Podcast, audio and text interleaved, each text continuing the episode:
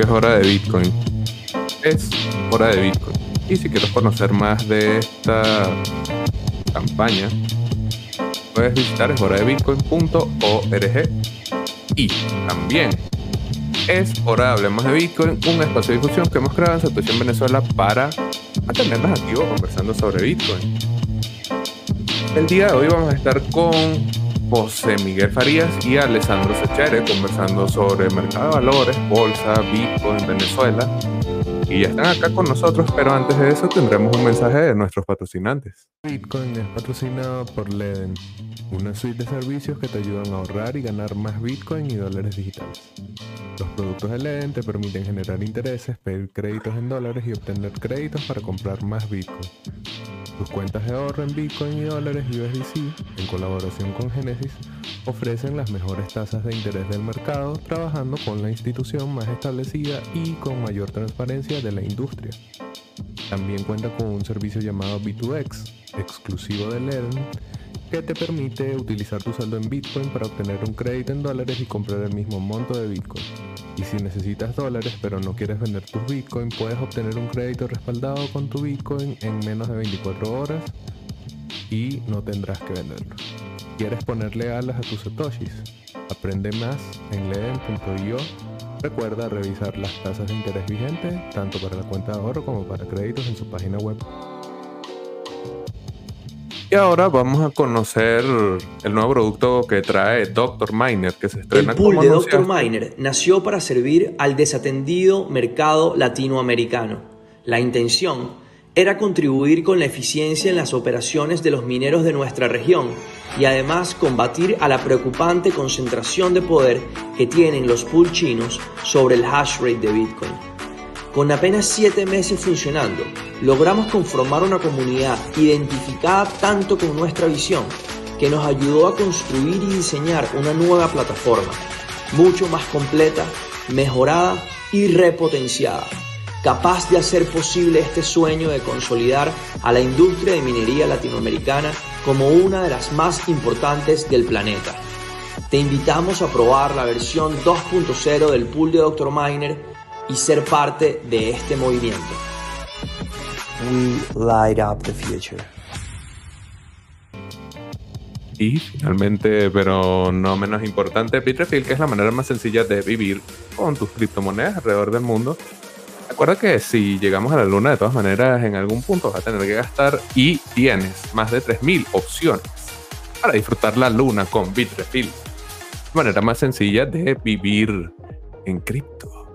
Y bueno, listo. Se acabó nuestro momento publicitario. No sin antes recordarles que se suscriban al canal de Satoshi en Venezuela, que es donde ocurre la magia actualmente. Listo. Ahora sí. Bueno, JM se movió momentáneamente, pero bueno, ya está acá con nosotros. Ya está acá con nosotros también Alessandro Sechere, también conocido como el Sultán Bitcoin. Bienvenidos ambos a Satoshi en Venezuela, su casa. Y bueno, es un gusto tener de nuevo al sultán, por primera vez a José Miguel. Así que, bueno, la gente seguramente ya conoce quién es el sultán, Alessandro Sechere, pero queremos también conocer José Miguel Farías. Cuéntanos rápidamente allí quién es José Miguel Farías, qué haces y, bueno, bienvenido a Hablemos de Bitcoin. Hola Javier, gracias por, por la invitación. Alessandro, amigo, un gusto compartir contigo nuevamente. Eh, Mira, realmente yo creo que nunca he sido bueno eh, introduciéndome a mí mismo, pero digamos que soy un, asesor de inversión que está intentando implementar eh, o ayudar y colaborar a la culturización financiera en Venezuela. Eh, me he dedicado en estos últimos años directamente a la gestión de fondos, a la asesoría de fondos, pero más recientemente dejando un poco de lado, no dejándola completo, pero sí centrándome en un proyecto eh, netamente formacional. Estoy trabajando mucho más de la mano con, con programas educativos, desde lo más básico hasta lo más profundo, y eso ha sido súper interesante en los últimos meses. Eh, hemos visto y realmente es una necesidad creciente y, e incluso demandada por muchos de los clientes que tenemos en las clases de bolsa. Eh, muchas personas buscando enterarse eh, y aprender sobre todo de maneras eficientes para manejar sus ahorros en la, en la grave crisis que atraviesa Venezuela. A raíz de esa crisis, bueno, empezamos a voltearnos un poco hacia buscar soluciones y parte de esas soluciones han venido de la mano con, con programas formacionales. Eh, no es lo básico y de hecho al principio, creo que te lo comentaba la primera vez que nos conocimos y de hecho aquí tengo tu regalo, inventemos Bitcoin, que me ha servido estos días para, para entender un poco más de, de, de qué va este gran libro de contabilidad distribuido, como ahora me gusta, me gusta definirlo. Eh, realmente va de la mano con, con, establecer puentes entre personas practicantes que tengan conocimiento en cada una de sus áreas, eh, desde value investing, opciones, trading, eh, Python, valoración de empresas, con eh, personas de distintas edades. Realmente no hay un rango que, que estén buscando precisamente aprender de, de, cada uno de estos temas. Pero eh, digamos que, que, trabajando, trabajando por, por la culturización financiera en Venezuela, a pesar de que sigo en el 90% de mis actividades dedicándome a la gestión de fondos afuera, estoy cada vez dándole mayor peso a, al tema educativo y bastante feliz con los resultados que estamos teniendo en el, en el proyecto. Ok, brutal. Eh, Alessandro, ya la gente te conoce, pero bueno, mándanos ahí un saludo rápidamente. claro, bueno, este, gracias nuevamente Javier por la invitación al canal.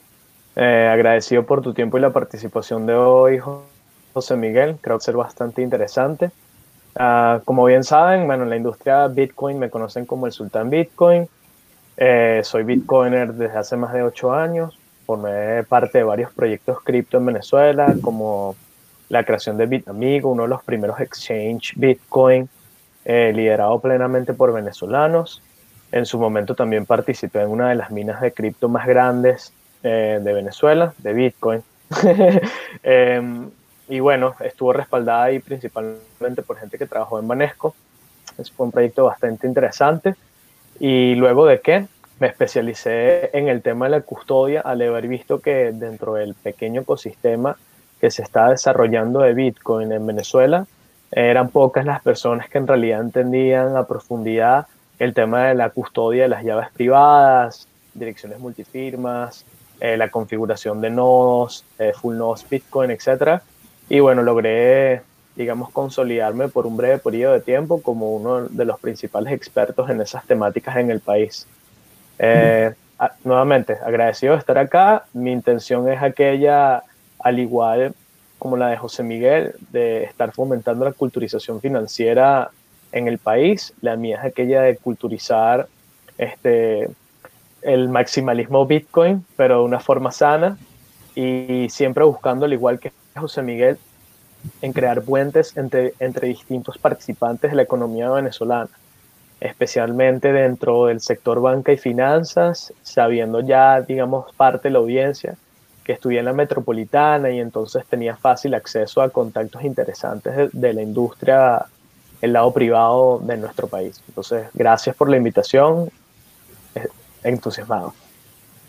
Bueno, brutal. Y la idea del podcast de hoy, la conversación que tendremos es abordar algo que pareciera que en el momento que vive el país no tiene tanto sentido, que es el mercado de valores, porque bueno, en una economía en declive pareciera que no es tan sencillo decidir apostar por tener posiciones en empresas venezolanas o directamente apostar por Venezuela como generalmente solemos decir.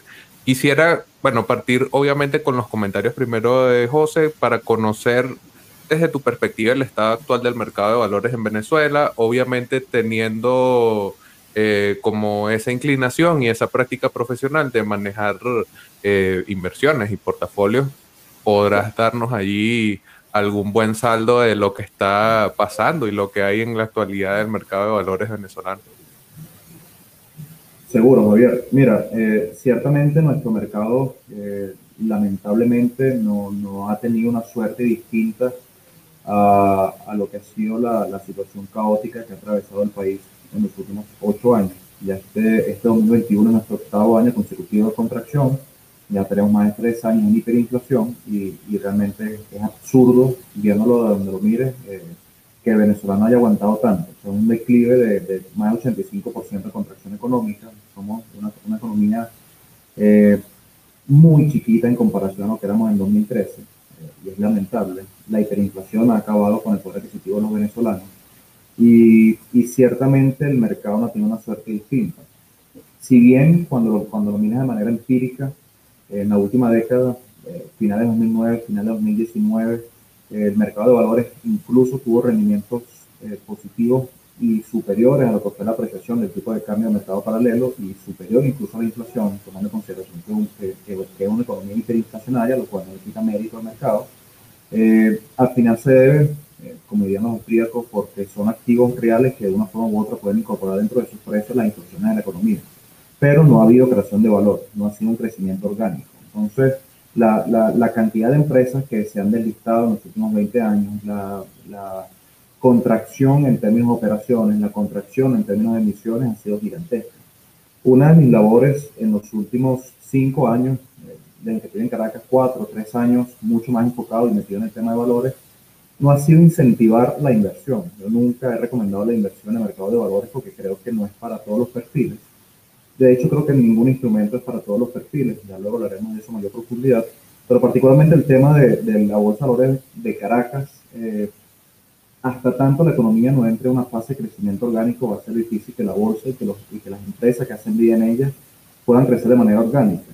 Y apostar por ella ciertamente puede tener rendimientos y retornos muy interesantes. Nosotros hemos hecho estudios de economías en, en periodos hiperinflacionarios, tomando en consideración Alemania de la, de la década de los 20, Zimbabue, Perú, economías o mercados de valores en economías en transición, tomando en cuenta la China, Mao Zedong, la, la, Unión Soviética, la misma Perú. Y una ventaja que tienen los mercados de valores que además de incorporar dentro de sus cotizaciones o las acciones que cotizan los mercados de valores, incorporar dentro de su cotización las situaciones económicas, es que como son de fácil acceso y en teoría tienen una liquidez bastante accesible, son las primeras en, en presentar signos positivos cuando el país entra en una dinámica positiva o, hay una apertura económica o hay cambios tangibles que permiten pensar que el país va a salir de la zanja donde está metido. El problema con Venezuela es que al final eh, hay que tener muchísimo estómago, tu horizonte de inversión, el mío puede ser distinto al de Alessandro, puede ser distinto al tuyo, y, y, de nuevo, no es para todos los perfiles. Creo que ahorita la meta, más allá de querer incentivar inversión en Venezuela, es simplemente intentar educar, eh, intentar tumbar las barreras de, que existen en torno a, a, todos los conocimientos financieros básicos que una persona debe saber manejar, desde la realización de un presupuesto personal hasta el entendimiento de que es un futuro, de que es un contrato de opciones, de que es una acción, de que es un bono, de que es apalancamiento, etc. Y parte de eso también, como te comentaba inicialmente en la introducción, eh, va en línea con, con, el objetivo que tenemos en, en la escuela. ¿no? Ok, perfecto. Y así ya tenemos allí un panorama de qué es lo que está pasando en el mercado de valores venezolano. Sultán, cuéntanos, ¿qué otra cosa ves? O si estás de acuerdo en que hay oportunidades, pero hay un importante riesgo allí, no sé, cuéntanos cómo es el mercado de valores venezolano actualmente. Mira, este, justamente habiendo estudiado en la metropolitana, tuve la excelente oportunidad de escuchar eh, varias veces a José Miguel y a Asdrúbal Oliveros también hablar sobre la economía venezolana. Eh, principalmente, sí puedo, sí puedo decirlo a voz populis, eh, son de los dos principales personajes que he estado siguiendo para acceder a información de la economía venezolana.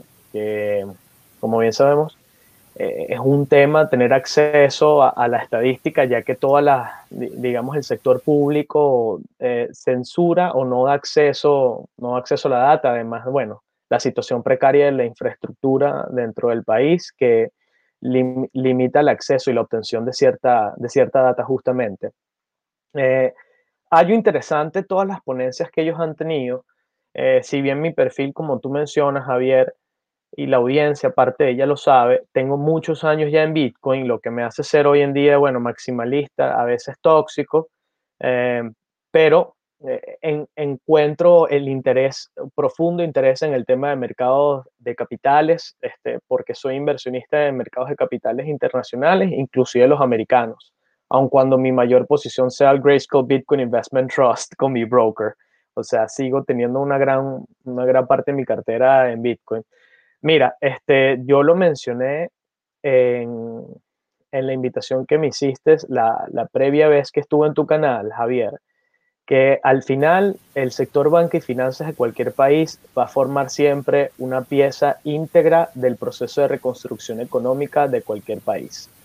Este, habiendo escuchado justamente a José Miguel y a Asdrúbal reiteradas veces y viendo el trabajo, este, el trabajo de campo y el trabajo, el, el leg work, como dicen los, los americanos, que han venido realizando para fomentar la culturización financiera y fomentar la inversión por parte sobre todo de nuevas generaciones en el país, conseguí un, eh, eh, una paradoja interesante entre los participantes de las casas de bolsas y el sistema legacy o el sistema tradicional eh, de nuestro país y toda esta comunidad, este ecosistema bitcoiner que se ha venido construyendo y que sigue en constante expansión, ¿no? A veces más, este, más rápido y a veces más lento, dependiendo de, cómo el Estado va, va intercediendo en, en, ese proceso de adopción y evolución, ¿no? Del ecosistema.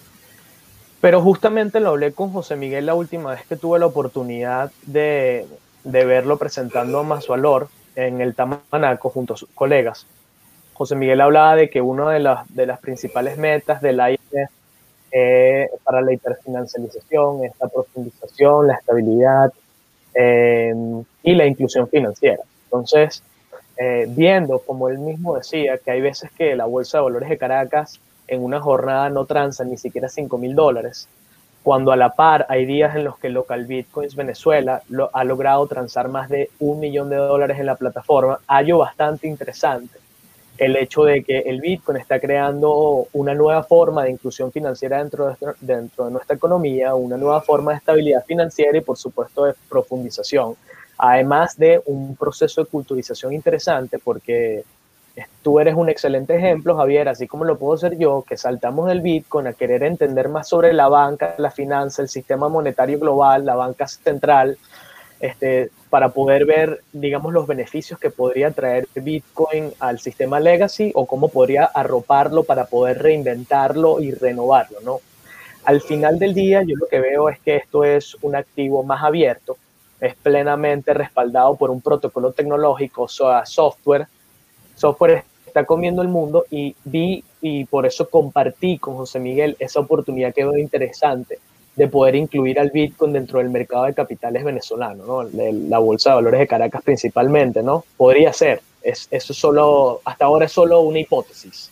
Eh, pero creo que justamente esta hipótesis ya está llegando a un tipping point en el que vamos a tener que llegar a un acuerdo distintos participantes en la economía eh, inclusive teniendo que hablar con el regulador para ver cómo imparcializamos, y repito, esa fue la palabra que utilicé cuando me reuní con José Miguel la última vez, imparcializamos eh, el ecosistema que se ha venido desarrollando en el país ahorita, porque hay una gran parte que está atado al, al régimen, ¿no? Al, al, gobierno, especialmente porque tenemos un regulador especial de criptomonedas para regular ese tipo de activos y ese tipo de transacciones dentro de la economía venezolana. Entonces, eh, justamente como mencionaba José Miguel, en los procesos de apertura de una economía que viene de, un declive como puede ser la, la venezolana, eh, son principalmente las corporaciones que cotizan en el mercado de valores de esa nación las que empiezan a beneficiarse del proceso de reconstrucción económico e inversión extranjera que empieza a llegar al, al país. Bitcoin en ese sentido entre la Bolsa de Valores de Caracas lo veo nada más como un puente, un puente más que podría sumar más valor y atraer capital extranjero hacia la economía venezolana eh, y que a la vez podría funcionar como un in instrumento interesante para el ahorro y la, obtención de créditos a nivel internacional para las distintas corpor corporaciones que cotizan en el mercado de valores venezolano. Eh, aunado a eso vienen otros temas relacionados con la custodia, pero creo que los podemos ir tocando más adelante en el show. Ok, perfecto. Así tenemos entonces la perspectiva de ambos sobre el mismo mercado, obviamente del venezolano, pero desde la perspectiva no solamente de la bolsa y las dinámicas de su mercado tradicional propiamente, sino incluyendo de repente esta visión que nos acerca Alessandro sobre la posibilidad de que Bitcoin, como ha abierto nuevas oportunidades económicas, pueda entonces también esas oportunidades económicas traducirse en vehículos financieros y sería algo interesante allí que, bueno, obviamente veremos hacia dónde nos lleva esta marea. Quería comentar algo que obviamente está yo creo que está ligado directamente al régimen, pues, o sea, allí tiene que haber mano peluda, pero bueno, para el análisis nuestro es interesante porque combina ambos elementos, que es la bolsa de valores descentralizada. La idea de utilizar la tecnología blockchain para crear tokens y ofrecer vehículos de inversión sobre esos tokens, que no queda mucha claridad sobre efectivamente cómo se desarrollaría, cuál sería el público que atendería, si subsimiría eh, las funciones de la Bolsa de Caracas o etcétera. Pero es un ejemplo interesante para entonces ver cómo se busca conectar ambas, ambos mundos de los que estamos conversando hoy, las finanzas más tradicionales con elementos que son eminentemente disruptivos de esa dinámica de mercado, en el caso de Bitcoin, pero bueno, también amparada en el boom de la tecnología de contabilidad distribuida, bueno, crear tokens sobre empresas, sobre etcétera. Entonces, en este caso quisiera partir primero con el sultán a ver qué, qué piensa sobre esta idea de crear una bolsa descentralizada Obviamente allí está directamente relacionado al regulador que mencionaba justamente al final de tu comentario anterior, pero bueno, allí ver qué tal esa experiencia, si te parece un experimento que valdría la pena meterle más diente, de repente algún giro que te parecería que debería tener y bueno, nada, tener esos comentarios allí. Claro, gracias Javier. Bueno, mira, este, me parece una idea interesante. A ver, sigue siendo desde mi punto de vista, una hipótesis nada más, principalmente porque a nivel del, del technological stack, ¿no? el stack tecnológico que tendría que respaldar esa bolsa descentralizada de valores, lo veo muy lejos para que suceda en el corto plazo dentro de Venezuela, ¿no? Este, principalmente porque la tokenización hoy en día sucede sobre Ethereum, este, el costo de desarrollo de plataformas sobre Ethereum es absurdo. Eh, un desarrollador acá en Suiza, el mes te puede costar lo que puede costar 20 años de salario de un empleado a veces ahorita en Venezuela. Entonces, por, por varias variables, siento que eso es nada más una idea interesante que el regulador introdujo. Este, se, se acerca ¿no? al esquema de la, los security tokens, básicamente, ¿no? Este, tokenización de activos que ya son existentes dentro, dentro del mercado tradicional, pero que se le busca dar una representación digital emitida sobre un blockchain para que tenga, para que sea auditable más fácilmente, que tenga mayor transabilidad, mayor accesibilidad, etcétera, ¿no? Esa serie de, en teoría, beneficios que puede traer un blockchain.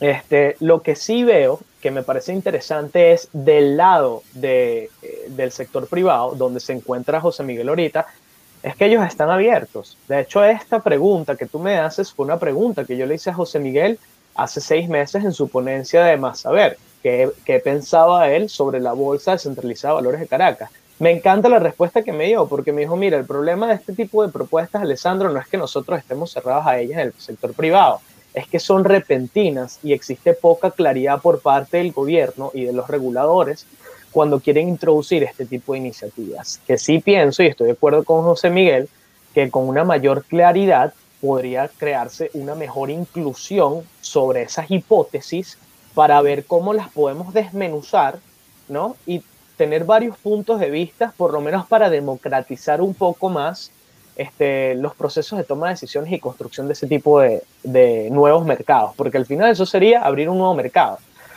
Problema es que volvemos a lo mismo. Este, es algo que estaría regulado por, el, por la SUNACRIP. Eh, la SUNACRIP crea tensiones a nivel internacional. Eh, es una movida estratégica la creación de la SUNACRIP por parte del gobierno para buscar evadir las sanciones de alguna forma. Eh, pero de mi punto de vista lo veo bastante lejos. O sea, eh, tú y yo conocemos bastante bien la comunidad de Ethereum Caracas que hay allá en Venezuela, este, Javier, y esa comunidad o sea, no tiene la posibilidad de per se, sin ayuda del regulador y otros participantes del sector banca y finanzas, construir un nuevo mercado de valores que tokenice este, los activos financieros que actualmente existen dentro de la economía venezolana. O sea, simplemente, desde mi punto de vista, hace falta una mayor participación y, y claridad, como como bien piensa también José Miguel, pero bueno, me encantaría escuchar la perspectiva de nuestro amigo José. Ok, perfecto. Ya habiendo escuchado obviamente los comentarios de Alessandro y bueno, volvemos sobre la misma pregunta, allí ver esa opinión que tenga sobre la bolsa de valores. O sea, bolsa de valores descentralizada, bolsa de valores de Caracas. ¿Cómo, cómo es ese? ¿Son, ¿Son antagónicos? ¿Pueden complementarse? No sé, cuéntanos allí. Inicialmente, eh, yo creo que perfectamente se, se, pueden complementar esas dos y más bolsas ocurren en, en, los, en, los, mercados, en los países más desarrollados. Generalmente no hay un solo actor que lleve la batuta de los mercados financieros y hay muchísimos que tienen plataformas distintas y al final se hace el delivery, que es lo más importante. Eh, recuerdo cuando conversaba con Alessandro, él hizo, una, él hizo la pregunta casualmente en ese foro que tuvimos de, de Más Saber y Más Valor, que era un poco de perspectivas económicas, justamente antes la, de las elecciones en Estados Unidos, también le dimos un poco de tinta a los mercados internacionales. Eh, y recuerdo haberle comentado lo mismo que creo que pienso ahorita. O sea, lamentablemente yo no, no, me he dado la tarea, mi opinión va, va un tanto subjetiva, no me he dado la tarea de, de, averiguar a profundidad de qué va la bolsa de valores descentralizada, pero creo que tampoco hay demasiada información para eliminar esa simetría. O sea, realmente eh, creo que nació de repente, nadie se lo esperaba, de repente apareció en Gaceta, eh, como que los directores tenían una relación antigua con un instrumento llamado Interbanex que al final no prosperó y en Venezuela eso genera muchísimo ruido. Eh, y fue de la noche a la mañana. Instinto que, no sé, Alessandro Checher quiere hacer algo de Bitcoin, la gente ya lo conoce y sabe que tiene ocho años metido en esto, que está activo en las redes, que está activo en foro, o que José Miguel Farías quiere hacer algo relacionado a finanzas, la gente ya sabe más o menos por dónde vienen los tiros, la gente sabe o puede empezar a tener cierto criterio relacionado con tu integridad, con tu reputación, con tu, digamos, con tus capacidades. Digo, bueno, este chamo estudia aquí, estudia allá, eh, siempre comenta algo, entiende tu punto de vista, pero esto fue como que apareció de repente y, y realmente la gente dijo como que, wow, ¿cómo es esto? Eh, eso generó muchísimo ruido, muchísima duda. Mi opinión sigue siendo muy subjetiva, realmente no tengo datos empíricos que me permitan dar una opinión objetiva en relación a la bolsa descentralizada, de manera muy superficial, no hay, yo creo que no hay ningún inconveniente en que las ambas bolsas subsistan, pero de manera un poquito más detallada creo que nos hace falta más información para poder tener una opinión mucho más objetiva y mucho más concreta que nos permite llevar a, a llegar a una, a una conclusión eh, que de verdad sea digna de valor. No es que la nuestra no lo sea, pero estamos hablando prácticamente con información superficial que desconocemos. Por ahí veía un comentario de, de Ian que decía que ciertamente tiene el tema del gobierno, que si tiene una página web que, no, que apareció de repente, que no sabemos quiénes están detrás, y yo creo que, que va en línea por ahí también. Pero hay que tener mucho cuidado y, y no significa que esté mal, pero hay que intentar profundizar un poco más con, con respecto a eso. Ok, aquí la página web que nos mencionaban, obviamente allí la descripción, funciona como una aplicación, o sea que para quienes nos ven y, o bueno, nos escuchan de repente en, versión solo audio y están más acostumbrados a inversiones en Bitcoin, inversiones en criptomonedas, obviamente esta idea de tener la posibilidad de tener una aplicación que te permita invertir en acciones va a sonar muy similar a FTX eh, de eh, Sam, el súper conocido Sam en el entorno eh, de las criptomonedas, o de repente a lo nuevo que se trae Binance, que también tiene una idea de permitir eh, la inversión en activos tokenizados, que es básicamente darte la oportunidad de tener una especie de CFD sobre una acción, pero que utilice una blockchain para que ese token eh, sea mm, como más funcional de cara a la operación del exchange. Pero de resto no, no es que agregue allí una gran diferencia, se comporta de acuerdo al comportamiento que tenga el mercado de la acción. Se supone que sigue todas las reglas de la acción, pero bueno, funciona en la blockchain y en ese sentido es, entre comillas, más inclusiva, porque no tienes que tener los permisos o no tienes que tener las acreditaciones que un inversionista tradicional en el mercado estadounidense requiere para participar de este tipo de activos. es una idea interesante, obviamente, como nos han dicho ambos, pero entonces, claro, queda allí ese, esa incertidumbre, que cuando hablamos de inversiones no es, no es muy apetitoso tener incertidumbre sobre la plataforma o sobre el mercado donde estás operando. No, y te, te soy muy sincero, o sea, mi opinión es completamente humilde y transparente, ¿no? Y totalmente, yo soy una persona siempre radicalmente mente abierta, como dice Dalio, que uno tiene que ser para enfrentar cosas que uno desconoce. Particularmente, de mi posición, no me he dado la tarea de querer averiguar de qué va la bolsa descentralizada. Eh, es, una apreciación completamente personal que te doy. Quisiera mayor información, eh, quisiera entender un poco más, más allá de la página que la verdad es como segunda vez que la veo ahorita en tu programa, eh, pero creo que hace falta mayor difusión, que haya foros, que, que nos expliquen realmente eh, qué hay detrás, cuál es la interfaz, quiénes son las personas. No sé, creo que es una opinión incluso ni siquiera desde el punto de vista profesional como actor de mercado de valores, sino incluso también como posible usuario. Si yo fuese o quisiera ser usuario de esta o cualquier plataforma, yo quisiera tener la mayor cantidad de información posible antes de destinar cualquier capacidad de ahorro que yo tenga a un medio en teoría de inversión. Y porque este medio, de forma tan disruptiva, en teoría agrega más valor que el medio tradicional que ya existe. No es que no pueda existir y que no agregue más valor, porque al final el mundo sigue evolucionando, pero que, me lo expliquen de manera directa y sencilla. Y eso es lo que yo creo que gran parte del público venezolano que forma parte del mercado de valores quiere conocer. Eh, saber un poco más realmente qué hay detrás de esto.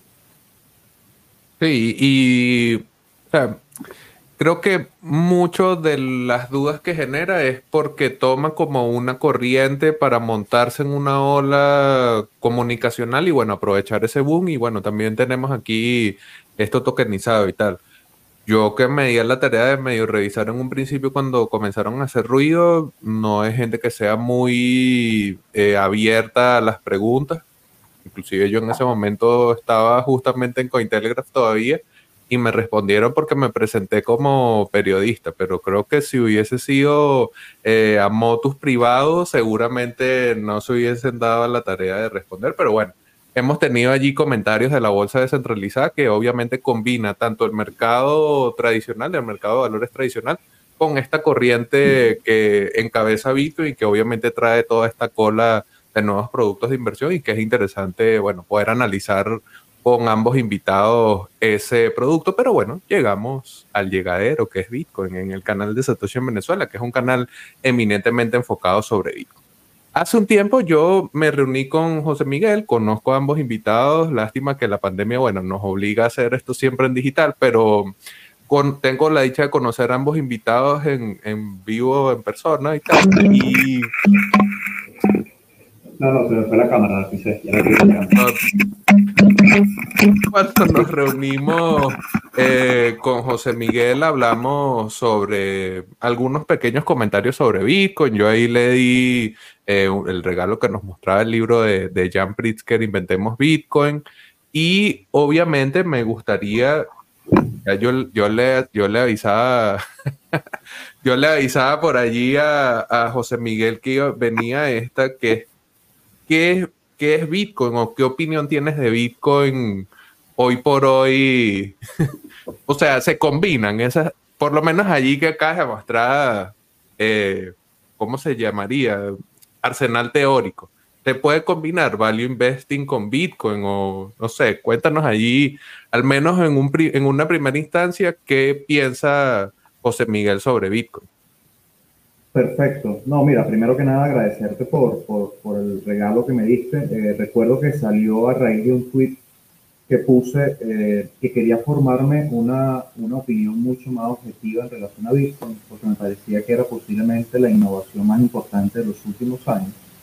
Eh, de manera especulativa y para comenzar la conversación y ya luego, ya luego hablarnos más detalles, este, yo invertí en Bitcoin y he invertido en los últimos años, pero empecé a invertir desde, el primer trimestre de 2017 por especulación, ciertamente, y, parte de todos estos años ha venido en relación con el tema de querer eh, aprender un poco más sobre el instrumento porque lo he visto más de cerca, mis clientes, obviamente por el mundo en el que trabajo, y me lo preguntan todos los días, ¿qué piensas? ¿Cómo lo ves como instrumento de inversión? ¿Cómo lo ves como instrumento de, de, especulación, etcétera, y me tocó empaparme un poco más y ciertamente me ha gustado muchísimo tanto tu libro, que, es un poquito más técnico de esa perspectiva de entender realmente qué está detrás, detrás, del, del, del, sistema de software distribuido, pero también el libro de patrón Bitcoin de CPD Amodeus, no sé cómo se, se, diría el nombre, eh, y ahorita estoy prácticamente en unos tres, cuatro partes del libro, que me ha gustado muchísimo por la revisión histórica que hace del entendimiento del dinero, la historia del dinero y cómo llegamos hasta acá. Yo me he dado la tarea, desde mi perspectiva como inversión en valor, de siempre tener una combinación de la Escuela Austríaca de Economía con, con, con lo que hago, porque son dos herramientas que, que, se acoplan perfectamente. Hay un libro que, que, se lo recomiendo a las personas que nos están escuchando, que nos vayan a escuchar próximamente, que se llama Invirtiendo a largo plazo de Francisco García Paramés eh, que combina muchísimo el enfoque de la Escuela Austríaca de Economía con la inversión en valor. Toda la importancia que tiene eh, el entendimiento, la teoría subjetiva de valor, el entendimiento, la preferencia temporal de los individuos, el entendimiento y la separación del enfoque neoclásico que tienen los economistas erróneo desde cierto punto de vista, no entender que realmente hay que entender que hay que estudiar la acción humana y la importancia que tiene esto eh, en, la, en la dinámica empresarial de todos los países y de la sociedad en general y, y, el enfoque austríaco capaz fue incluso lo primero que me llamó la atención para intentar entender un poco más Bitcoin. Eh, ahorita lo veo ciertamente como un instrumento eh, novedoso, muy importante para el cual intentar entenderlo, inmiscuirse, no para todos los perfiles, y creo que incluso también va en relación con, con el tema de, de, que yo les comentaba ahorita, que la bolsa de Caracas no es para todos los perfiles, yo creo que no todos los perfiles son para todas las personas eh, por, por, el mismo tema volatilidad, eh, el mismo tema de que hay personas que no lo entienden. Al final del día, eh, iba en línea con, con, con, la escuela en la cual yo me he desarrollado, que es la inversión en valor. Uno tiene que intentar entender cada acción que compra como, como una empresa. Una acción es un título de lotería, una acción es un ticket, una tabla de cotización, una acción forma parte de un negocio real. yo he visto a muchos supuestos amantes de Bitcoin y les he preguntado, háblame de Carl Menger y no saben, háblame de la acción humana de Ludwig Mises y no lo saben. Y yo creo que son, son cosas básicas que si quieren querer realmente entender eh, el, el, porqué del Bitcoin son cuestiones que deberían entender y capaz ustedes, ustedes que, que son mucho más expertos en esta área eh, están de acuerdo con mi punto de vista. Yo no, no compagino, por ejemplo, desde el punto de vista de la inversión en valor, que tú no te hayas leído Security Analysis de Benjamin Graham o que no te hayas leído la inversión inteligente. De mi percepción, no entender la escuela austríaca y querer defender el Bitcoin simplemente porque es un instrumento que está subiendo o ha estado subiendo, eso raya en el fanatismo y el fanatismo es peligroso no solamente en el Bitcoin, sino también en política, en value investing, en los deportes, en donde sea. Eh, yo creo que es un instrumento que llegó para quedarse y para no entenderme tanto.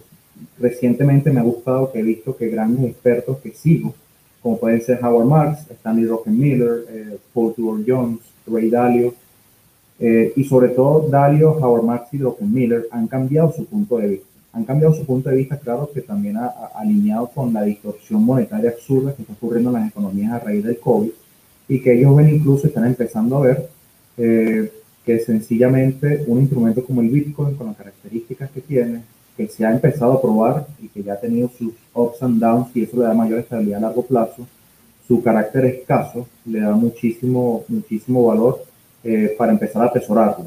Eh, por último, tu comentario en relación si esto tiene sentido con la inversión en valor, sí. Yo a veces pienso que no solamente con el Bitcoin, sino también con, con distintas criptomonedas. Al final, yo creo que todos los proyectos, independientemente se trate de una red descentralizada, se trate de una acción que cotiza en bolsa, se trata de un bono, yo creo que todos los instrumentos tienen posibilidad de poder analizarse. Eh, el problema es que realmente la gente no lo analiza. Yo lo digo muchísimo, muchísimo los estudiantes de la escuela, lamentablemente hay gente que se mete y compra acciones de una, de una acción en la bolsa y ni siquiera sabe a qué se dedica la empresa o cómo hace dinero. El problema de estas manías especulativas en general, como ha ocurrido no solamente eh, con la burbuja.com, con la crisis de la hipoteca subprime, con la compañía de Mississippi, con eh, los tulipanes, con la compañía de los mares del sur, siempre ha ocurrido, siempre va a terminar ocurriendo y generalmente el problema es que al final la gente se mete en cosas que no entiende. A mí me encanta y, seguir a gente que sepa de muchísimas cosas que yo no sé. Ahí está el crecimiento, salir de tu zona de confort y ver realmente perspectiva distinta de gente que sabe cosas que tú no sabes. Ahí es cuando se crece. Yo disfruto muchísimo leyéndolo a ustedes en, redes eh, y, y, sobre todo con un tema tan disruptivo como Bitcoin y estoy seguro de que ustedes no invierten en BTC simplemente porque está subiendo o está bajando y estoy seguro que eso ni siquiera les importa. Ustedes están detrás del proyecto, están detrás de la idea, están detrás de, cosas que son mucho más tangibles que simplemente una tendencia. Y la recomendación al final es esa. Yo creo que si se puede hacer análisis fundamental, hay que intentar meterse en los, en productos. Yo más o menos me lo he imaginado, ahorita que estoy terminando de leer los, los libros de, de, Bitcoin que me recomendaron, y digo, bueno, intentar entender lo que es capitalización de mercado, lo que es volumen, lo que es supply, lo que es la gente que está detrás, lo que es eh, para qué sirve el proyecto, etcétera, etcétera, etcétera. Cosas así que son tangibles se pueden empezar a aplicar para analizar fundamentalmente criptomonedas. Capaz no sea, eh, digamos, demasiado objetivo, pero creo que es un buen inicio. Comentario final para no extendernos. En, cuando ocurrió la Gran Depresión, 1929 hasta 1932, la gente invertía en bolsa sin tener la más mínima idea de lo que significaba un PER, Price Earnings Ratio, un Price to Book Ratio, un Price to Sales Ratio, lo que significaba un descuento de flujo de caja. La gente invertía simplemente por el frenesí de que, bueno, es la nueva era, eh, terminamos la Primera Guerra Mundial, tenemos tasas de intereses bajas, vamos a invertir plata sin entender. La gente no analizaba los instrumentos financieros. Fue Benjamin Graham, precisamente el creador del Value Investing, quien empezó a implementar estrategias para empezar a analizar estos instrumentos y determinar los valores intrínsecos. Pero todos los instrumentos pasan por esta etapa. Early adopters, es cuestión de que simplemente en el tiempo eh, empecemos a estructurar las, las, bases de esta casa que ahorita está en el cielo, que está volando, pero faltan bases para empezar a entenderla mejor y que el público inversionista entienda que realmente está invirtiendo en un activo y no una tendencia especulativa. Disculpa si me entendí. si me das cuerda, me suelto.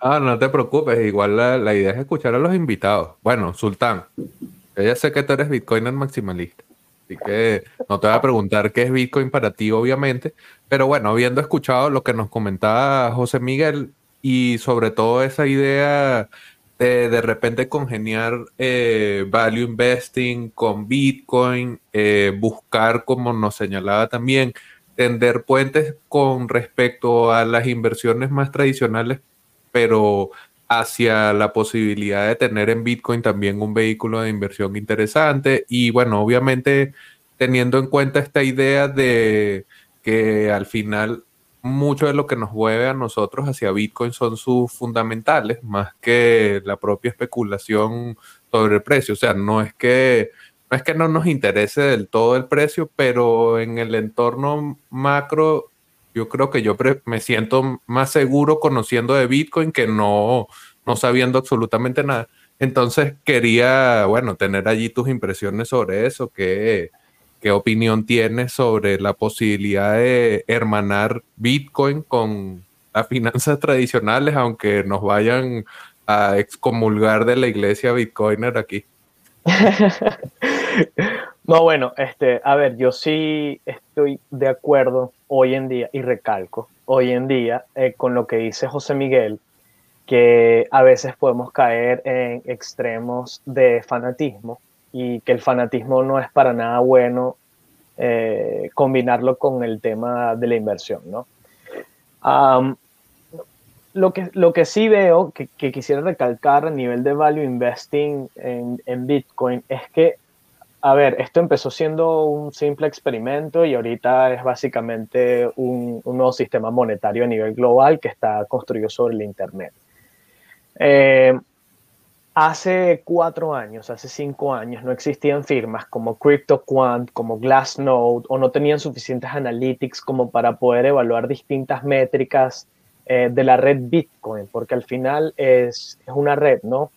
Eh, no se podía evaluar exactamente cuál era el supply que existía de Bitcoin en exchanges o no era tampoco una, eh, una información tan conocida, compartida y digerible. Hoy en día sí, hoy en día vimos, vemos analistas Bitcoin como William Clemente III, de 19 años, estudiando en la Universidad de South Carolina o donde sea en Florida, eh, que tiene un boom impresionante solo porque paga una membresía de Glassnode, ¿no? Este, y tiene acceso a, las eh, métricas actualizadas de la red Bitcoin, ¿no? Todo el tema de supply on exchanges y liquid supply de Bitcoin. Entonces, lo que pienso es que hoy en día sí se están construyendo este, nuevas herramientas, ¿no? Este, Quant eh, Analytics sobre distintos blockchain que nos están permitiendo obtener un acceso más, más, eh, más profundo sobre el estado actual de la red, ¿no? De distintas redes blockchain al final.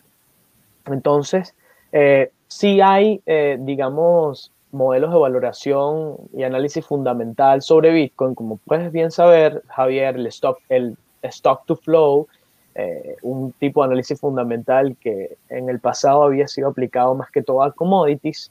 Eh, y también tenemos, eh, al final, esto siendo una red, hay, analistas como Timothy Peterson de Canadá que, lo han, que han utilizado la ley de Metcalf para analizar el potencial valor de Bitcoin basado en el número de entidades o de nodos o de wallets que existe en un determinado tiempo en la red. Em, yo lo que creo es que al final es importante también recalcar que ahorita específicamente en esta conversación que estamos teniendo los tres, estamos cayendo en esa arista de las varias aristas que tiene Bitcoin, de si es un instrumento de ahorro, si es un instrumento financiero, si es una materia prima porque proviene de electricidad o si es simplemente un método de pago. Y al final, bueno, poco a poco nos hemos dado cuenta que son todas. Em, pero me parece interesante eh, ahorita que estamos en esta narrativa, es justo como comentaba José Miguel, el tema del debasement monetario que existe a nivel global por parte de, todos, de, todas las primeras economías del mundo, sinceramente, ¿no? Es un ciclo vicioso que no hemos parado desde el 2008 y que sinceramente lo que está sucediendo, sucediendo es acelerarse. Este, yo siempre soy, a veces juego con eso, pero digo que si Benjamin Graham estaría vivo ahorita, probablemente, probablemente el, el PAN no sabría qué pensar de los, de los banqueros centrales o estaría más, más inclinado hacia, hacia otro tipo de escuela económica, ¿no? Al final sean los monetaristas o sean los keynesianos, eh, todos, con, todos llevaban a lo mismo, de que el Estado tiene que tiene que estar formando parte activa de la economía para poder rescatarla en momentos de liquidez, etc. Pero, este, bueno, esos son básicamente eh, partes de mis perspectivas hablando del value investing de Bitcoin.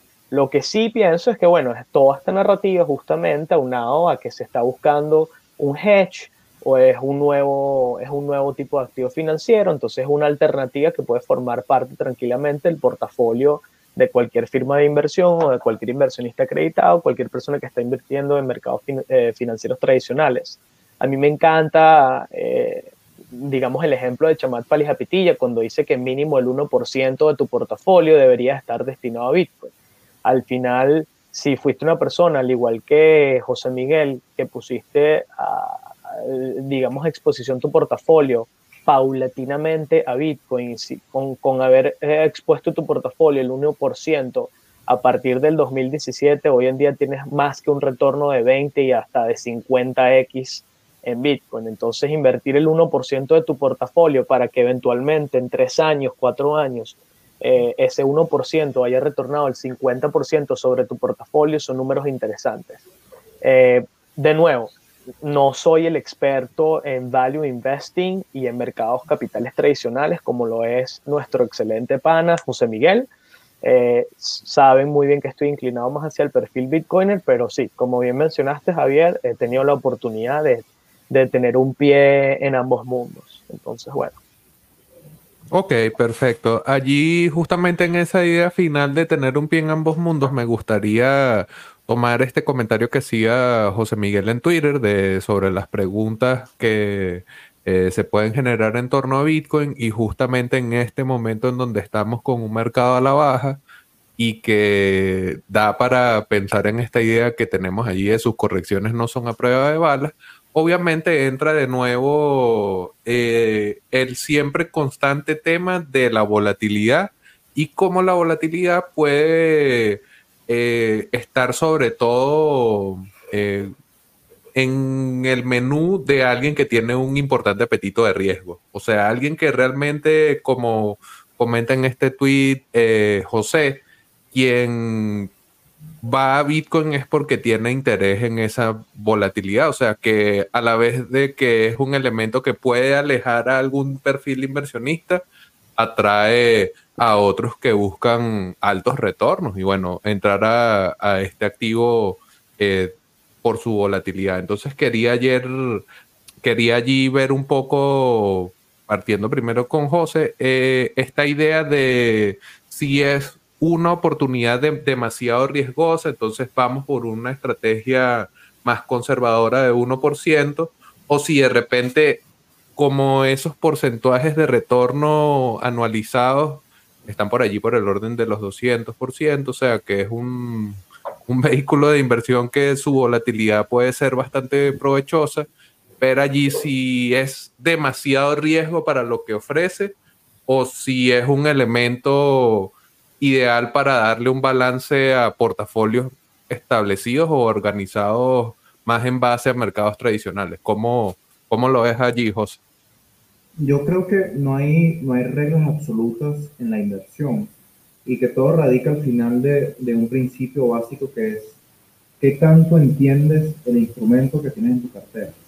Yo creo y, y y soy defensor de que si bien la diversificación es muy buena para la mayoría de las personas que se dedican a invertir, porque no todas las personas no le dedican el tiempo necesario a entender los productos que tienen en cartera, la diversificación para el que se dedica a esto como estilo de vida, que es su pasión, 24/7, es protección contra la ignorancia. O sea, yo lamentablemente no compagino con el hecho de solamente tener un por ciento en algo que en teoría entiendo bien, y que en teoría sé de que lo estoy comprando por debajo de lo que realmente es su valor. Si te diste la tarea de entender una acción, una criptomoneda, un bono, un inmueble, la estudiaste, la analizaste, le dedicaste tiempo y llegaste a la conclusión de que su valor, independientemente de una opinión totalmente subjetiva, se encuentra muy por debajo del valor real que realmente tiene que darle el mercado, no tiene sentido que nos cueste fuertemente por ello pero no todas las personas realmente tienen el tiempo para dedicárselo al análisis o al estudio de cada una de las cosas que componen su cartera. Yo creo fervientemente, y una opinión totalmente distinta a la opinión clásica de, de, los mercados, que la volatilidad no es riesgo. La volatilidad es la mejor amiga del inversionista que tiene un horizonte de inversión a largo plazo, porque la volatilidad te permite encontrar oportunidades que sin ella no existirían, independientemente sea Bitcoin, sea una acción o sea lo que sea. Entonces, al final, si entiendes lo que tienes en tu cartera y tienes un horizonte de inversión a largo plazo y tienes una estimación de valor correcta y el mercado te la ofrece por debajo y sabes que la puedes comprar por debajo y que a largo plazo el mercado va a terminar dando la razón, no tiene sentido que nos cuestes fuertemente por ello. Eh, yo generalmente soy muy fuerte con las soluciones que tomo en cartera, no lo pienso dos veces, voy a gran escala. Me he equivocado, todos nos equivocamos, pero realmente también la idea es que puedas controlar las pérdidas de manera para que no se saquen del juego y dejar correr las ganancias. Cuando yo tomé posiciones en Bitcoin en 2017, recuerdo que estaba, yo estaba viviendo en Estados Unidos en ese momento, lo hacía completamente especulativo, estaba ya unos dos, tres años tomándome seriamente en el tema de la inversión en valor. Muchas personas han, han lamentablemente malentendido la inversión en valor como simplemente comprar activos que cotizan por debajo de su valor intrínseco, pero como que solamente están baratos. Y realmente la inversión en valor ha cambiado en los últimos años. Es también comprar expectativas de crecimiento relativamente estables y que por una asignación de probabilidad tú puedas saber de que tienes al final de una apuesta la probabilidad es a tu favor. Eh, la inversión en valor radica también en intentar entender la capacidad empresarial que tiene la compañía de seguir agregando valor de manera sostenible en el tiempo. Yo creo que lo mismo, la misma visión puede ser aplicada para todos los instrumentos financieros que existen. En el caso de criptomonedas en particular, que ciertamente no es mi, mi área de experticia para intentar valorar un proyecto, los proyectos, sea una casa, sea un helicóptero, sea un Bitcoin o sea una acción, todo tiene valor intrínseco. No todos no todos los analistas, no todas las personas se toman el tiempo adecuado para intentar entender esto. Yo empezando a entender de Bitcoin en estos últimos meses de manera mucho más fuerte. Yo soy un autodidacta de cajón, me gusta leer mucho, cuando me meto en un tema intento meterme en serio. He empezado a leer personas que dicen que para meterte en Bitcoin tienes que entender la teoría de juegos, tienes que entender probabilidades, tienes que entender matemáticas, tienes que entender criptografía, tienes que entender muchísimas ramas. Yo estoy seguro que según una encuesta normal en Twitter la gente va a decir, pana, el Bitcoin está subiendo ya, por eso invierto ahí Y está bien, al final la gente tiene que intentar saciar las ganas especulativas y de apuesta que siempre tenemos. Y de hecho el mismo Graham lo decía en el inversor inteligente, no está mal destinar una parte de tu cartera a carácter meramente especulativo. Pero hay una diferencia muy brutal entre la gente que mete los ahorros de toda su vida en un instrumento que no conoce y la gente que lo hace de manera, digamos, relativamente consciente. Para hacer el, el, el, el yo creo independientemente se trate de calcetines, se trate de la compra que vayas a realizar este fin de semana para tu casa, se trate de un televisor. Lo más importante para realizar una inversión que sea exitosa es comprar algo por debajo de lo que realmente vale. O por lo menos intentar establecer una relación donde el precio-beneficio que tú consigas sea beneficioso para ti. Graham lo explicaba en el inversor inteligente, pero primeramente en Security Analysis, y lo escribió en 1934. Las tres palabras más importantes del mundo de inversión son margen de seguridad cuando tú sales a comprar un activo, lo más importante es entender que esa relación o esa diferencia que existe entre el valor intrínseco, que es el valor verdadero que tú estimaste, y el valor que lo estás comprando, te ofrece un margen de seguridad que te permite protegerte de errores propios, porque no somos infalibles, de problemas como puede ser el COVID, que cuando el COVID pegó durísimo, ¿cuánto cayó el Bitcoin? 45, 50%, los índices cayeron 35%. Un margen de seguridad te permite cubrirte incluso los errores que, no, tú no puedes controlar, o las situaciones que tú no puedes controlar. Y al final son conceptos que son tramutables. Tú me preguntabas ahorita, ¿la inversión en valor puede aplicarse a las criptomonedas? Completamente. Los principios básicos de valor intrínseco, entendimiento mero y netamente entendible a 100% de lo que es el proyecto, entender que necesitamos un margen de seguridad, entender la sostenibilidad que tengan los proyectos donde ponemos nuestros ahorros, creo que son conceptos que tranquilamente pueden compartir a más áreas de inversión. Ok, perfecto. Y bueno, allí tenemos una respuesta bastante clara sobre el riesgo oportunidad en Bitcoin. ¿Qué, qué nos tiene, Sultán? ¿Qué, ¿Cómo te sientes cuando hay una caída de 20% en Bitcoin? ¿Te, ¿Te, tiemblan las manos? Dices, uy, voy a vender. No, me apalanco. me apalanco. No, mira, este, sí, sí, sí, literalmente me apalanco. Pero mira, este, eh, respondiendo un poco y atando las ideas eh, del, experto en mercados tradicionales de José Miguel, me, me despierta un poco eh, recuerdos que tengo de haberme leído el libro de Benjamin Graham. Él, él, tiene una teoría muy, muy famosa de la inversión, que es el 70-30, no el 70-30, de invertir 70% de tu portafolio en esas, en esas acciones que consigues comprar por debajo de su valor intrínseco en el mercado y el otro 30 en bonos eh, cuando, cuando el mercado de, cuando las acciones en el mercado están por debajo de su valor intrínseco nuevamente y los bonos se encuentran eh, sobrevalorados, ¿no? Entonces, él, juega con esa rotación del 70-30 en periodos de, de, sobrevaloración de las acciones, de, dependiendo si es de las acciones o de los bonos, ¿no? Moviendo constantemente tu portafolio y rotándolo a esos dos tipos de instrumentos financieros o a esos dos nichos dentro del mercado de capitales tradicional. Yo lo que creo es que hoy en día, lastimosamente, especialmente hablando del inversionista retail, la inversión en bonos está quebrada. Hay que tener un poco eh, cuidado con la palabra quebrada, tal vez es eh, un poco extremista, pero lo veo así, porque inclusive cuando te das cuenta es que hay, deudas de naciones y de algunas corporaciones eh, a nivel global que básicamente te pagan primas negativas. O sea, tú como inversionista le estás pagando a esa corporación por asumir la deuda que ellos asumieron hace un tiempo o en su efecto al gobierno de Japón, etcétera, ¿no? Al gobierno de Alemania, que inclusive tenía, llegó a tener tasas negativas en algunos de sus bonos. Entonces creo que eh, aunado a esa línea de ideas, hoy en día este, eh, vamos a, a darle la palabra actualizando la teoría del 70-30 de Benjamin Graham, lo que yo conseguí es que lo mejor que podía hacer en mi caso, siendo un inversionista retail, teniendo exposición a los mercados tradicionales y a las criptomonedas, es haber jugado con un tema de 70-30, ¿no? Este, al sol de hoy todavía estoy puliendo eso, soy un inversionista joven y no tengo los niveles de conocimiento de value investing que tiene José Miguel, entonces me limito a un número contado de compañías que he estudiado muy bien a lo largo de los años y que son blue chips gigantescas y principalmente compañías de software, porque tienen, teniendo un perfil de IP este, bastante profundo, entiendo muy bien este, modelos de negocio y a veces nuevos productos, etcétera, que quieren agregar este tipo de compañías que a veces otras personas no lo entienden, ¿no? O sea, recordemos acá que uno de los inversionistas más famosos del mundo se volvió este, una de las personas más adineradas de, de los Estados Unidos, invirtiendo básicamente, no sé, en champú, en coca en champú, en refrescos y en eh, hojillas para afeitar, ¿no? Eh, entonces, comparto la misma idea que, que, nos, que nos comparte José Miguel, de que efectivamente valor intrínseco y value, o sea, valor fundamental está en todos lados. Es simplemente una cuestión de eh, adecuarte a lo que mejor entiendes a lo que te llama la atención también, pero este, eso que dice José Miguel es vital, hacer tu due diligence. O sea, eh, yo recuerdo unas palabras de eh, Jeffrey Gundlach, que es conocido también como el Bond King, el rey de los bonos en los Estados Unidos. Hace, hace unos años, él decía que hay dos excelentes formas de crear un, un inversionista inteligente. La primera es que le des un pocotón de dinero y lo metas en los mercados para que lo pierda completamente todo. Y entonces después de que empiece a, a, tomar cuenta de que tenía que haber pasado por un proceso de culturización financiera. Y el segundo, que toma más tiempo, es el natural proceso de culturización financiera.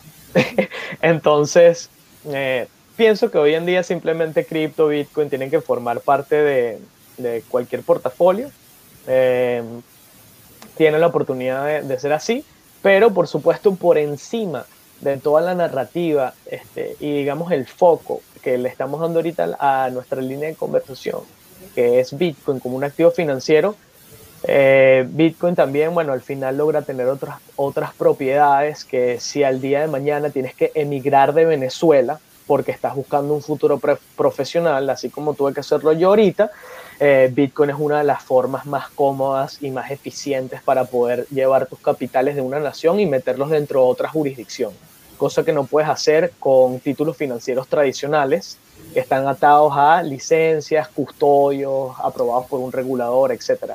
Este, antes de haber entrado en nuestra conversación, eh, por la tarde acá en Suiza, estuve, estuve escuchando un webinar de una compañía bastante interesante de la industria, Javier, no sé si la conoces, eh, se llama GKA, GK8, eh, también la conocen como Gecko. Es una compañía de Israel que básicamente tiene la mejor solución de custodia eh, institucional para bancos, aseguradoras, etcétera, del mundo. le han comercializado la tecnología a bancos como UBS aquí en Suiza, a varios exchanges, y Toro utiliza ese sistema de custodia. Y es interesante que hoy en día, eso es una maleta, es una maleta este, que básicamente es el tamaño de una laptop, en la cual puedes este, tokenizar lo que tú quieras. Tienes acceso a todos los blockchains, Ripple, Ethereum, Bitcoin, más de mil monedas distintas, todos los ERC20 tokens. Y volvemos a lo mismo, es un tema de innovación lo que está haciendo que la custodia de estos nuevos activos este, los puedas custodiar todos por, o sea, una, maleta de esas para todo el sector banca y finanzas de Venezuela más que abastecería. Entonces, este, creo que eso eran unas últimas líneas de ideas que quería agregar, eh, que se salen un poquito nada más de la conversación que hemos tenido hasta ahorita, pero sí, definitivamente cuando se habla de activos financieros, el tema de la custodia es algo vital para después construir servicios financieros y modelos de negocio sobre eso. Este, razón por la cual he reiterado varias veces con José Miguel que evaluar el tema una custodia colaborativa dentro del sector banca y finanzas en nuestro país sería interesante como para poder volver a ganar algo de confianza este, dentro de nuestro país y poder atraer este, otras formas de capital extranjero que eventualmente todo esto tendrá que formar parte de un plan reestructuración económica de nuestro país y que me encantaría vernos a los tres trabajando en ello. Bueno, brutal. Si hay Bitcoin allí de por medio, voy a estar seguramente. Quería cerrar justamente con algunas perspectivas eh, de solución que podamos vislumbrar por allí. O sea, muchas de las empresas que están relacionadas con Bitcoin, que están emprendiendo con el foco en Venezuela, tienen a su vez esta idea de eh, combinarse de una u otra forma con fintech con soluciones financieras que utilizando tecnología y en este caso apalancándose con Bitcoin, con la liquidez que tiene o con el propio, la propia penetración de mercado, ofrecer algún tipo de solución. Y esto nos retrotrae lo que habíamos conversado antes de de repente cómo el mercado tradicional puede combinarse con este tipo de tecnología y comentábamos esto de la bolsa descentralizada. Entonces el cierre aquí sería ver si ven algún tipo de solución de ese tipo, que combinando lo que ya sucede con Bitcoin en Venezuela, Alessandro nos comentaba el ejemplo de, repente la bolsa de Caracas transando 5 mil dólares al día y ver movimientos en local Bitcoins o en Binance que están por el orden del millón.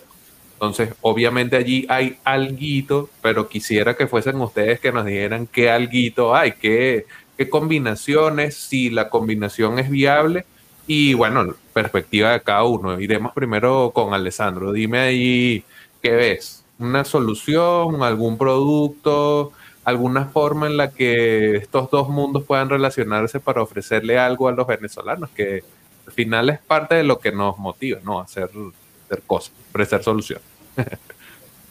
Claro, yo creo que un excelente ejemplo que conocemos tú y yo de esta temática, ¿no? Eh, Javier, es Value de Colombia, que básicamente es la principal compañía fintech de Latinoamérica que está asistiendo a los venezolanos a traer remesas al país eh, y que por detrás de esa compañía que se presentan como una compañía de pagos, etcétera, y tienen es un dólar sintético creado, respaldado en futuros de Bitcoin y bueno, eso ha ido cambiando con el tiempo pero que sí, que por detrás lo que están utilizando es plenamente la tecnología blockchain, el Bitcoin y eventualmente otras criptomonedas. Entonces, em, sin duda, ¿no? El mundo de las cripto es eh, apetitivo para el tema de, de la fintech. Lo hemos visto también en compañías unicornio fintechs de acá Europa como TransferWise o Revolut, básicamente, o en la misma PayPal, ¿no? Cada vez que agregan criptomonedas a su suite de servicios, lo que hacen es incrementar o, bueno, es especular sobre incrementar el valor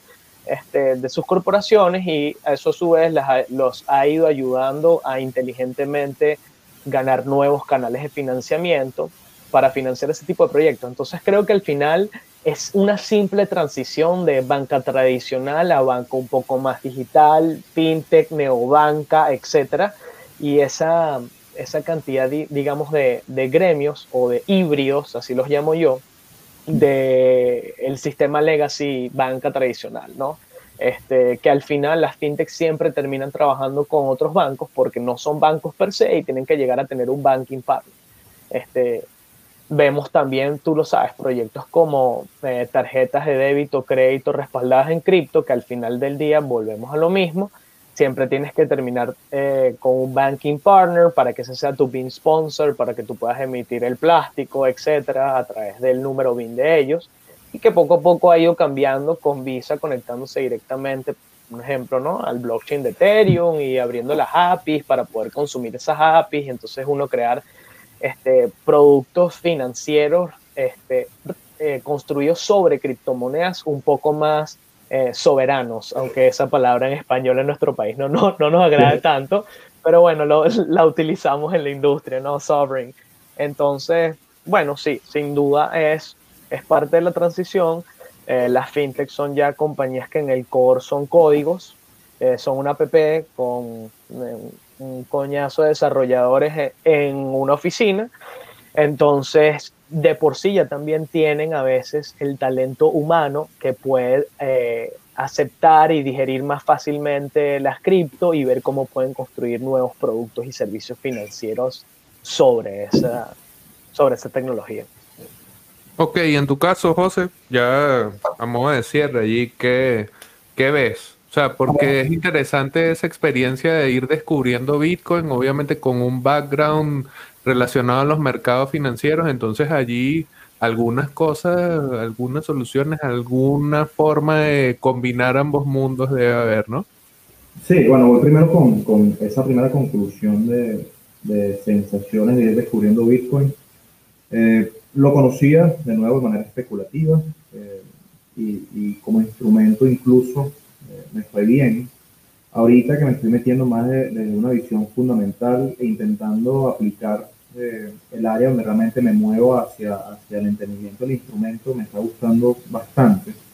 Eh, sobre todo porque te das cuenta de que del universo o todas las ideas que existen detrás de, de, la red distribuida son, son, son, son increíbles. O sea, yo, no, y no es solamente por haber compaginado desde los principios de mi carrera con la escuela austríaca, eh, me parece que es brutal el proyecto eh, como tal, la, innovación, y, y, me quedé corto incluso cuando lo puse en el, en el tweet al que hacía mención con respecto a una de las innovaciones, si no es que es la innovación más importante en los últimos años. Eh, en relación al tema fintech, creo que eh, yo particularmente he estado trabajando recientemente en dos proyectos. Uno ha sido eh, algo que todavía está en, en, sus etapas iniciales, que es un proyecto de ganadería donde queremos como que empezar a tokenizar el tema del ganado, el tema clave ganadero. Es un proyecto de crowdfarming que tiene como, como idea, como visión, funcionar no solamente como un, vehículo de inversión en ganadería, sino como una especie de eh, puente o ecosistema digital para que la gente pueda invertir. Y la idea va más o menos por ahí. Ya luego les iré contando cuando tenga mayores ideas con, con respecto al proyecto.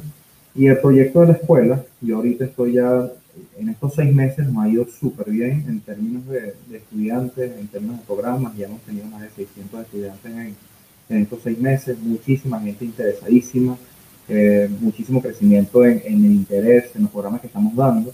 Y parte realmente de lo que quiero hacer es empezar a, digitalizar la plataforma, tecnologizarla, meterme de lleno en la parte de Educational Technology y, ver realmente cómo puedo, cómo puedo darle esa, esa, esa, ese, esa vuelta de página a la plataforma para elevarla a niveles eh, mucho más escalables. Mi, foco sigue siendo las finanzas y la escuela es 100% financiera pero quiero ver cómo, cómo, puedo, cómo puedo no tokenizarla, iba decir, cómo puedo digitalizarla para, para, para, tener mejor acceso, mejores escalas y aprovechar toda esa revolución fintech que creo que sin duda nos permite eh, explorar nuevos territorios, llevar nuestras imágenes y nuestras ideas más lejos y, y creo que ese al final es el, el fin de esto, eh, llegar a rincones donde nuestro producto pueda ser necesario y donde podamos eh, generar un cambio.